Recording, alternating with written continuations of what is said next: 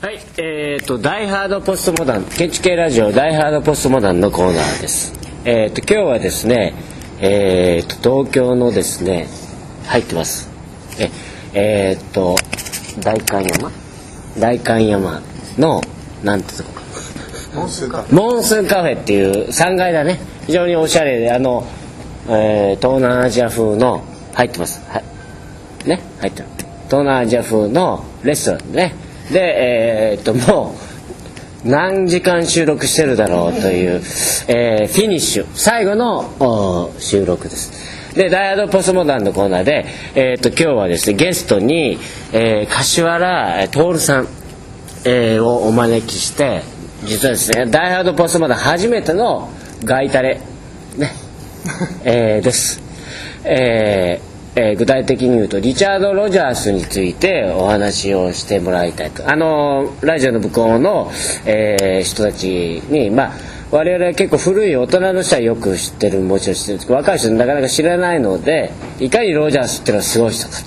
というような紹介をしてもらいたいと思いますが早速ですが、えー、と自己紹介を兼ねて、えー、とちょっと話してください。はい、えー、はじめまして。あの柏原と申します、えー、神保町であの設計事務所をやっております、えー今日ですねあの山田さんにですねご指名いただきまして、えー呼んでいただきました理由はおそらくあのリチャード・ロジャースの本のですねあの翻訳をさせてもらったことが縁なのかとことですね。思っております、それで、えーまあ、私自身ですね実はその本を翻訳するための必要最低限の知識しかないんですが、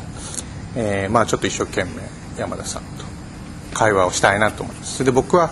どちらかと言いますとですねあの90年代前半に大学に入った人間でしてあまりこうロジャースがポストモダンであるとかポストモダンのこう前世の時代にいたわけじゃないんですね。それでまずちょっと山田さんに、えーなぜリチャード・ロジャースがポストモダンなのかそういう建築家に見えるのかっていうことをちょっとお聞きしたいなと思います。はい。えー、っとですねまあ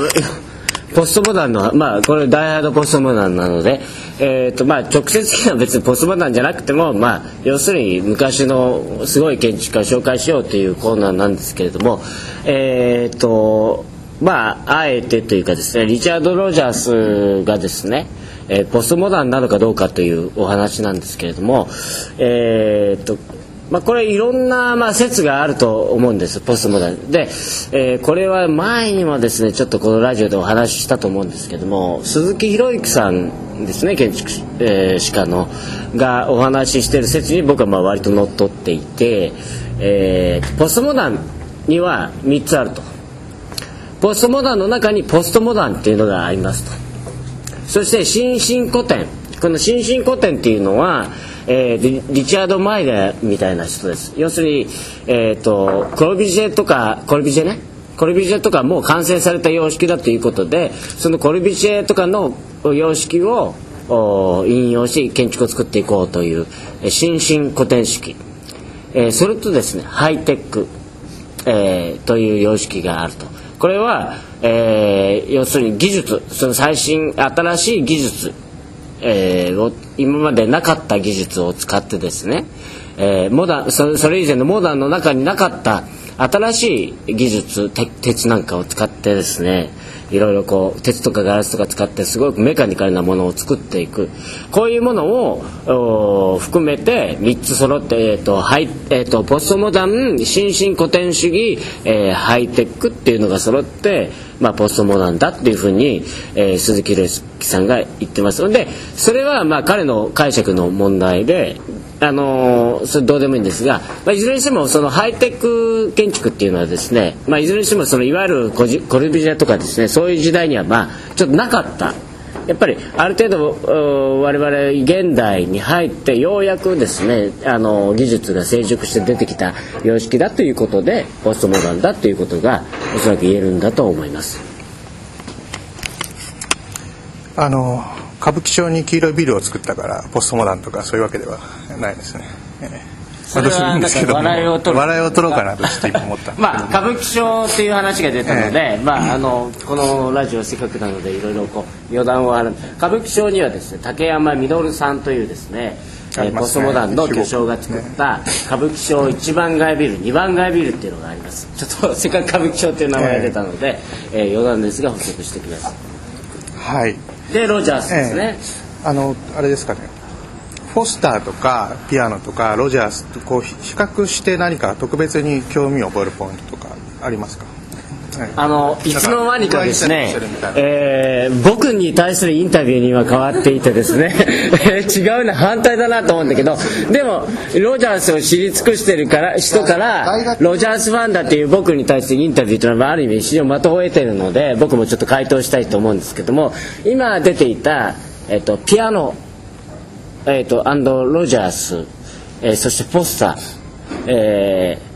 もう一人ニコラス・グリムショーっていうのがロンドンハイテク派で、まあえーいわゆるハイテクヨーロッパのハイテクっていうのはこの4人が、えーいますよね。でティーム4っていうチームがあってですねこれ五十嵐さん五十嵐太郎さんに言ってもらう。ティーム4ってえーっとえあのーフォスターとロジャース入ってますよねロジャースピアノも入ってますよね。あと誰ですか？いや見てないです。チーム4はええ。ロジャースとええ。ポスターと彼らの奥さん4人。あえっとこれ僕も勉強になったんですけどティーム4っていうのはロジャースとフォスターとそれぞれの奥さん含めてティーム4ですね。だからピアノは入ってないんですね？入ってます。入ってます。はい。で、まあ、いずれにしてもその実はハイテク派と呼ばれる人っていうのは密接に関わってるんですよね。で今ティーム4に入ってないピアノも、えーピアノ・エン・ロジャースといって、えー有名なパリの、えーと現代美術館あたりで一緒にやっています。でみんなじゃあつながっていって同じハイテクじゃないかということなんですけどそれぞれ違うんですね。で僕はその中でリチャード・ロジャースが好きなんですけどもそのことをちょっと解説します。でピアノはですねイタリア人ですね。実はロジャースもイタリア人なんですけどもピアノは純粋にもイタリアで頑張っててるわけです。ででイタリアっていうのはデザインの王道の国ですので非常に上手なんですね。でもっと言うと透かしてる。すごいこうかっこいい。まあちょっとこういじらしいデザインをやるわけです。それに対してロジャースっていうのはイタリア人ですけれどもイギリスにまあ住んでですね。最終的にはえーっと王室よりさあかな。なんかもらってますよね称号を、まあ、フォスターに先を越されたわけですけれども、えーそれでロジャースっていうのは一番ですねハイテクの派の中でそのフォスターも天才的なんですね。だから、えーロえーとノーマン・フォスターっていうのはいろんなすごいことやるんだけどその透かしてますから彼も。例えば鉄骨は白白で塗るんです。ですい色で色でそのうん建築を表現しない。それに対してロロジャースっていうのはあの緑にあ緑は僕ですね。えーと青とかですね赤とか黄色とか塗りたくるんですね。要するにそうやって塗ってですね目立たせようとするんです。そして、えーフォスターはもう白なんです。白だから目立たないんだけど俺の建築はすげえよっていうことをまあいわばなんか嫌味に言ってるわけですね。ロジャースはやっぱりこう色をつけてねっとアピールしてですね俺の建築がすごいんだってやっぱ非常にアピール活動に忙しい。でも、えー、と例えばディテールなんかは本当は、えーこれでいいんだけどわざわざこう大げさにするためにもう一つ余分にこれもこれもやってって一つのディテールを形成すするとかいうね。そのまあ非常にこう大げさにデフォルメするということがですねあのなんていうかな透かしてなくてあのすごく僕共感持ってたんですね。建築をみんなにこうアピールしようっていう行動がすごくこう、えー共感がも持っててそれ以来、まあ、昔実はフォスターフォフォスターマニアだったんだけどフォスターがだんだん嫌になってきて、えー今は実はロチャリチャード・ロジャースの実はファンなってる。要するに装飾性が非常に高くてあのハイテク派にあるまじきですね。あのまあイタリア人的なですねあの原色を使ったハイテクっていうかね。あのそういうとこが非常に好きなんです。逆インタビュー。で すなんとなくあのお伺いしたいな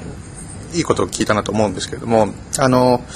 ロジャースはフォスターとも共同してたことがあってもちろんあのピアノとも共同してたことがあってででその2人と比べるとなんかすごく濁った感じが確かするんですよね,、なんかこう明快じゃなくてなんだろうこうポスターと比較するとなんかポスターはロジャー・ムーアじゃなくてどっちかっていうとこう誰でしたっけ？最初の007みたいな感じがするんですけども誰でしたっけ？あのハゲショーン・コネリーみたいな。ショーン・コネリー。でどっちかっていうとロジャースはロジャー・ムーアみたいな なんかこうよくわからない、かっこいいおじさんみたいな感じがするんですそれでなんか知らない間に事件を解決してるみたいな。ちょっとこうなんかこうキャラクターがよくわからない部分があってそれでこうポンピドですねあのよくあの、まあ、ロジャースとピアノのこう共作なんですけれどもでどちらがどういうふうに作ったみたいな話とかピーター・ライスの会とかも話題になるんですけどもそのロジャースはあの私が作ったのは私のこう器用はあの前の庭であると。あの広場ね。そうなんですね、はい。そういうふうに言うんですよね、うん。で建物はその背景として存在していてそのあのエレエスカレーターはこうそれをこうスペクタクルとして眺めるための装置なんだっていうのででそういう、まあ、建物じゃなくって、まあ、その外であるっていうこう説明の仕方としてすごいスマートだと思うんですよね。なんかまあそういうで何が分かるかというとコミュニケーションがすごく上手だと。いうこととあとそのまあ後から最近こうすごくキャラクターが逆に言うとはっきりしてきたんですけども、都市を志向しているということです、まあ、彼自体、えー。自自身その自分で勝手にプロジェクト結構都市、ロはい。あのロンドンとかあのテムズ川沿いのこの街とかいろいろ考えたりしてますよね。都市に対してすごく興味持ってますよねだからピアノとかポスターピアノは最終的にこう建築を作ってだんだんこう車を作っちゃったりする人なんですよね。そう。デザインが好きで、デザインに行っちゃうんだよね。でうんそうポスターはこう建築を作りながらだんだんこう船作っちゃったり家具作っちゃったりする人なんですけど逆にこうロジャースはこう都市にこうやっぱり建築が好きなんですよロジャースは、人がなんかそういう印象はあって、まあ、キャラクターが違うなっていう感じはとてもするんですね。それでなんかこうポストモダンかどうかっていうのはなんとなくこう当時の印象をちょっと先輩にお伺いしたいなと思ったんですけども多分僕らぐらいあんまりポストモダンだっていう意識は確かにないですね。なんかロジャースの建築が。まあ確かにちょっと色の使い方とかなんか気になるんですけれども。それであのーまあちょっとよくわからないんですけどもあのー彼は彼自身はそのなんていうんですかねこう持続的なテーマをずっとその展開していると。それがこうポストモダンの定義かモダンの定義かよくわからないんですけれども、えーつまりなんだろう60年代にイェールに留学するんですよね。そこでフォスターと同級生になってなるほど。出会うはい。それでそのフォスターは割とこうなんていうんですかねフラーと接して、まあ、弟子のように付き合ってでやがてこうあなんていうんですかその後展開する建築はフラーに影響を受けてるんだけれどもロジャースは誰でしたっけあのジェイコブスのジェーン・ジェイコブスって社会学者がいるんですけどもの本に影響を受けて都市リサーチみたいなことを一生懸命やっていてでそれがずっとこう現在に至るまでこう一つの線を描いて展開してるのでまあちょっと今日ダイハードポストモダンなのでこう、まあ、むしろポストモダンじゃないんじゃないかなっていうなるほどこう持続するこう物語を追求している大きな物語を個人的に所有してそれを展開しているような気がなんとなくするんですけど。なるほど。いや非常にいいお話が来てなのにもう時間来ちゃったんだけど。いやだからまあ、えー、と今回は実はロリチャード・ロジャース1なんですね。でリチャード・ロジャース2って言って、まあ、何回までできるかっていうことなんですけどまずリあのリチャード・ロジャース1としてですねまあ、えー非常にいいあの僕も知らなかった今話があのエールに行ってたっていうのはちょっと知らなくてそこで、うん、だと思うんですけど、うん、いやすごくこうそこでフォスターあのと知り合ったっていうのとかですね知らなくてすごく良かったんですけどまあえーっとすごくこうまあある意味ちょっとかじりの話かもしれませんがあさあ一つだけあのリチャード・ロジャース1ですけども僕は絶対にリチャード・ロジャースで見てほしいと思う建築があるんです。それはあのロンドンのイギリス・ロンドンのですねロイズ・オフ・ロンドンっていうすごいねあの世界で一番大きい保険会社の建物があるんです。それコンペで民間のコンペで彼が一等取って作った建物もう二十何年ぐらい前っていうぐらいの古古い建物です。今見てももうねピカピカだしすごいハイテクなんですね。この建物を見ていかに逆に言うとハイテクっていうのがすごいかっていうのがそれで分かると思うんですね。二十何年前に作った建物だけ今見たって何の装飾もないしすごい日本人じゃ作れない建物作ってるっていうことで今見てもらってもすごい新鮮だからそれはまあぜひ見てもらいたいということでえー、っと今かなりリチャード・ロジャースの走りすごくいい話だったんですがぜひ今度2回3回とお話ししてもらいたいと思うんですね。それは大丈夫ですか？それは次は次回見ないいやいやそう。柏さんの方が全然今すごく異常を持ってるんでまず今走りで1回目でまた今度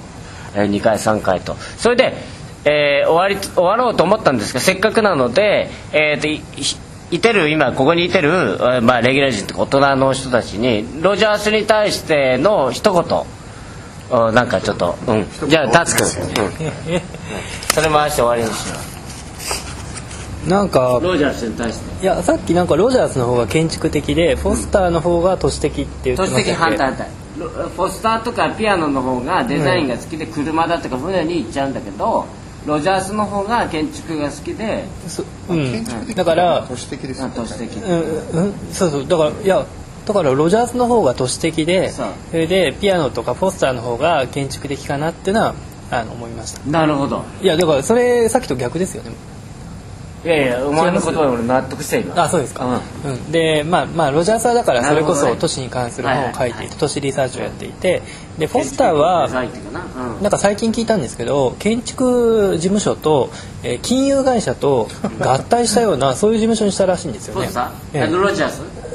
フォスターの方です。フォスター、えー、だからそのそれもちょっとどういうことになってるのかわかんないですけども、まあ、ホリエモンみたいなもんじゃないわかんないです。資本金がだから1000億あるとかなんかそういうあれもだからホリエモンだよホリエモンでまあそのフォスターの方はどっちかっていうとその超巨大建築に走ってるんじゃない、まあ、ロシアとかのプロジェクト見てもそういうことをやってるのかなだからその同じ、まあ、大きなものをやってもその巨大建築に行くのとロジャースはやっぱり一貫してその都市に対して、えー、何か、まあ、提言したいのかなっていう気はなるほど。してます。はい、じゃあ五十嵐じゃあ2回目以降があるとしてのなんか質問というかあの、まあ、さっき話出たようにあの他のハイテクの人に比べてもやっぱりとても僕も装飾的な感じまあ、色使いも含めてするんだけどそのことと、まあ、あの翻訳された、まあ、割とサステナビリティの高い都市論のこう加工というかどうつながっているのかっていうところをちょっと個人的には知りたいのでぜひ次回その辺お話しいただきたいと思います。いや僕はなんか今のその山田さんの話とかね、まあ、結構実は面白いっていうか、まあ、ロジャースっていうのは一見するとね一見するとちょっと正直なところデザインが下手に見えるんですよ。ロジャースっていうのは。ね。うん、ただあのハイテクの中であの、うん、ピアノだとかロジャーあのポスターだとかいろんなイルスだけ一番ひょっとしたら、上手じゃないのかもしれない、ただやっぱり見方を変えると実はロジャースっていうものが実はハイテクスタイルのねあの建築家の中でまあ一番ある部分においてすごかったっていうか、あのまあ、僕もその本をすごく読んで勉強したっていうのもあるんですけど、まあ、ロジャースみたいな建築家のあるスタイルこそがねなんか今の時代の、まあ、建築家像としてはある部分においてはすごくフィットしてるところもあるんだろうなっていうふうに思いましたね。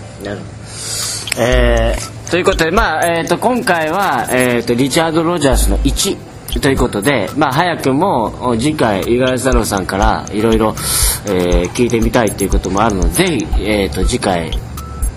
次回、えーえー、次次回とかいろいろ2回3回と出てください。また来週。はい。